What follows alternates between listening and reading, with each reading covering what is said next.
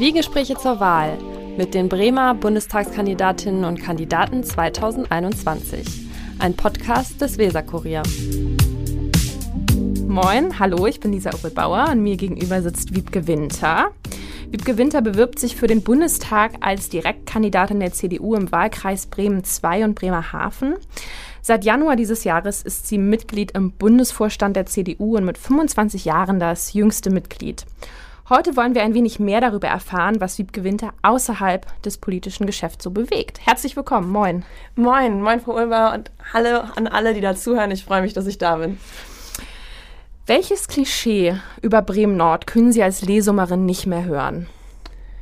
Dass Bremen Nord so weit weg sei. Ganz ehrlich, mit dem Zug geht es zumindest bis nach Lesum in 13 Minuten vom Bremer Hauptbahnhof. Es geht ganz fix und jeder sollte mal in Bremen Nord gewesen sein.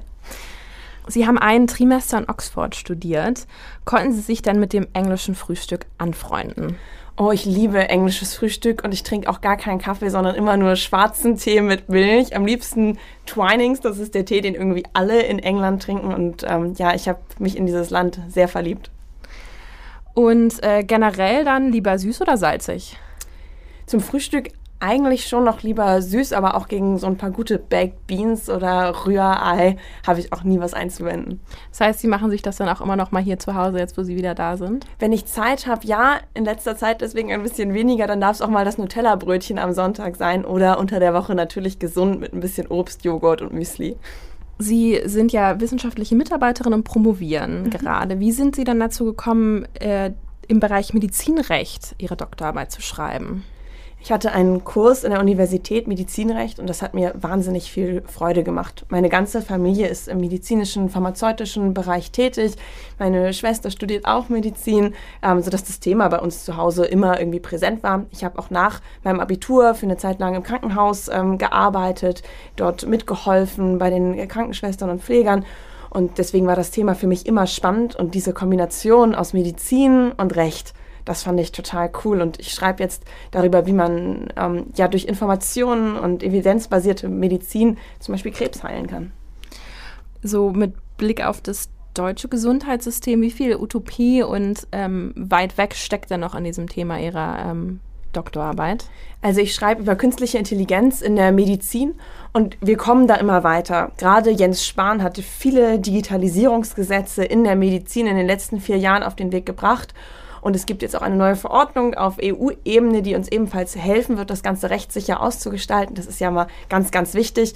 Und wenn ich mich mit Leuten unterhalte, die zum Beispiel in Berlin äh, große Hubs bauen, das ist übrigens auch jemand aus Bremen-Nord, der das sogar macht, dann denke ich, wow, wir sind schon echt ähm, für Europa ziemlich weit. Natürlich können wir noch nicht ganz mithalten mit den USA oder mit China, aber das liegt auch daran, dass uns Datenschutz sehr wichtig ist und das ist auch richtig so, denn es geht hier um die höchst sensiblen Gesundheitsdaten und äh, von daher bin ich sehr glücklich, wo wir momentan auch stehen als Deutschland. Wir brauchen nur ein bisschen mehr Rechtssicherheit und dafür schreibe ich gerade. Alles klar. Und äh, wann soll die ähm, Doktorarbeit fertig sein?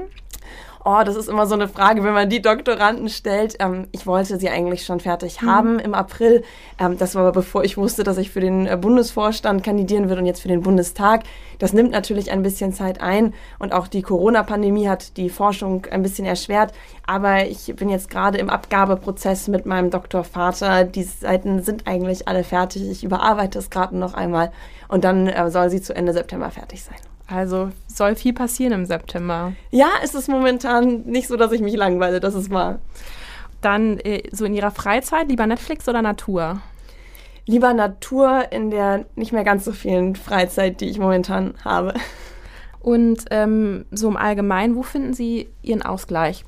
Tatsächlich, wenn ich rausgehe und in der Natur bin. Ich gehe wahnsinnig gern joggen morgens im Knupspark, wenn alles noch ganz ruhig ist und so ein bisschen, ja, in anderen Jahreszeiten, wenn morgens ein bisschen der Nebel auch da über der Lesung liegt, das finde ich total schön. Generell ähm, ein bisschen im Grünen zu sein, das erdet mich total. Gerne dann auch mal vielleicht für eine Stunde ohne Handy.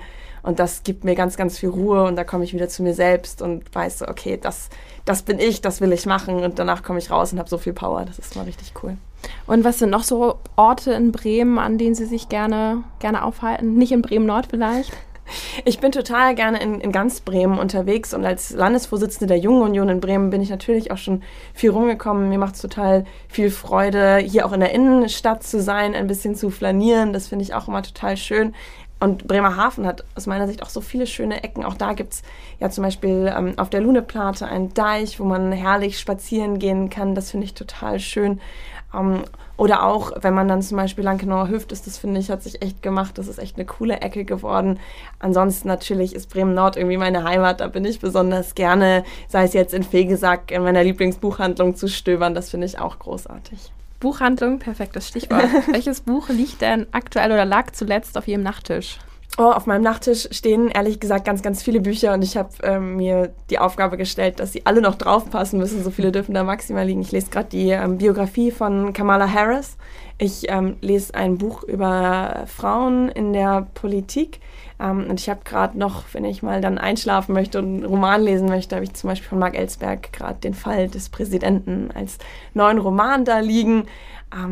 Und ich habe auch noch ein Buch mit Zitaten von Ruth Bader Ginsburg äh, da liegen. Die inspiriert mich auch immer, wenn ich mal wieder so einen kleinen Push brauche. Ja, Frauen, Frauen in der Politik ist ein spannendes Thema. Damit haben Sie sich ja auch, beschäftigen Sie sich ja auch. Mit Blick auf den Bundestag, was muss noch passieren, damit mehr Frauen in die Politik kommen?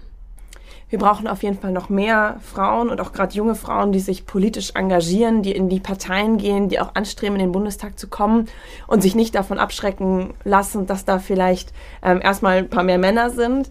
Ähm, das ist mir total wichtig und da vielleicht auch allen Frauen zu zeigen, so hey, traut euch und man kann so viel lernen mit einer Kandidatur. Das ist ein tolles ein, ein, ein tolles Erlebnis, was man hat. Dann hoffentlich auch mit dem tollen Ausgang, dass ich selber am Bundestag sein kann. Und für mich ist immer das schönste Gefühl, wenn mir junge Frauen schreiben oder auf mich zukommen und sagen, boah, ähm, ich finde das so cool, was du machst. Du inspirierst mich, das hier auch zu Hause zu machen.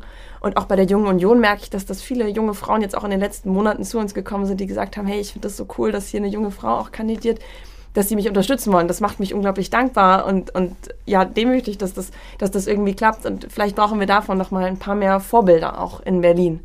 Sie haben gerade gesagt, ähm, man lernt ganz viel. Was ist so jetzt, ähm, ich meine, es stehen ja auch noch irgendwie knapp sechs Wochen bevor, aber was ist so das, wo Sie sagen, oder habe ich schon wirklich viel gelernt jetzt aus diesem Wahlkampf?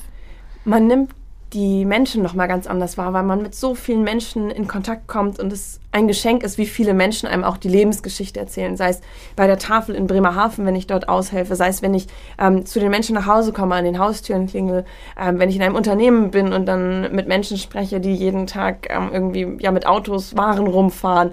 Man trifft auf so viele unterschiedliche Menschen, man kommt so komplett aus seiner eigenen Bubble raus und das erfüllt einen dann auch ja mit ganz vielen Gefühlen so und mit einem ja gefühlt noch ein bisschen besseren Verständnis auch für die Menschen, die da sind.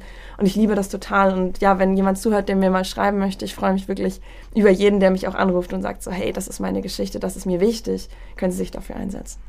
Freuen Sie sich dann auch auf die Berlin-Bubble?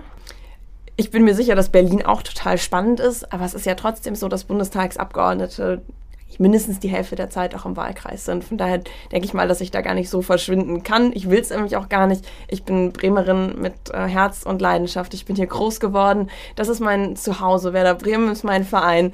Ähm, ich liebe meine Stadt und das wird sich nie ändern. Und ich werde mich vor allen Dingen immer auf die Zeit freuen, die ich dann hier verbringen darf. Und worauf würden Sie sich dann am meisten vielleicht auch in Ihrer Freizeit äh, in Berlin freuen? Ach, Berlin hat auch schon so eine coole, coole Szene. Es gibt da wahnsinnig leckere Pizza.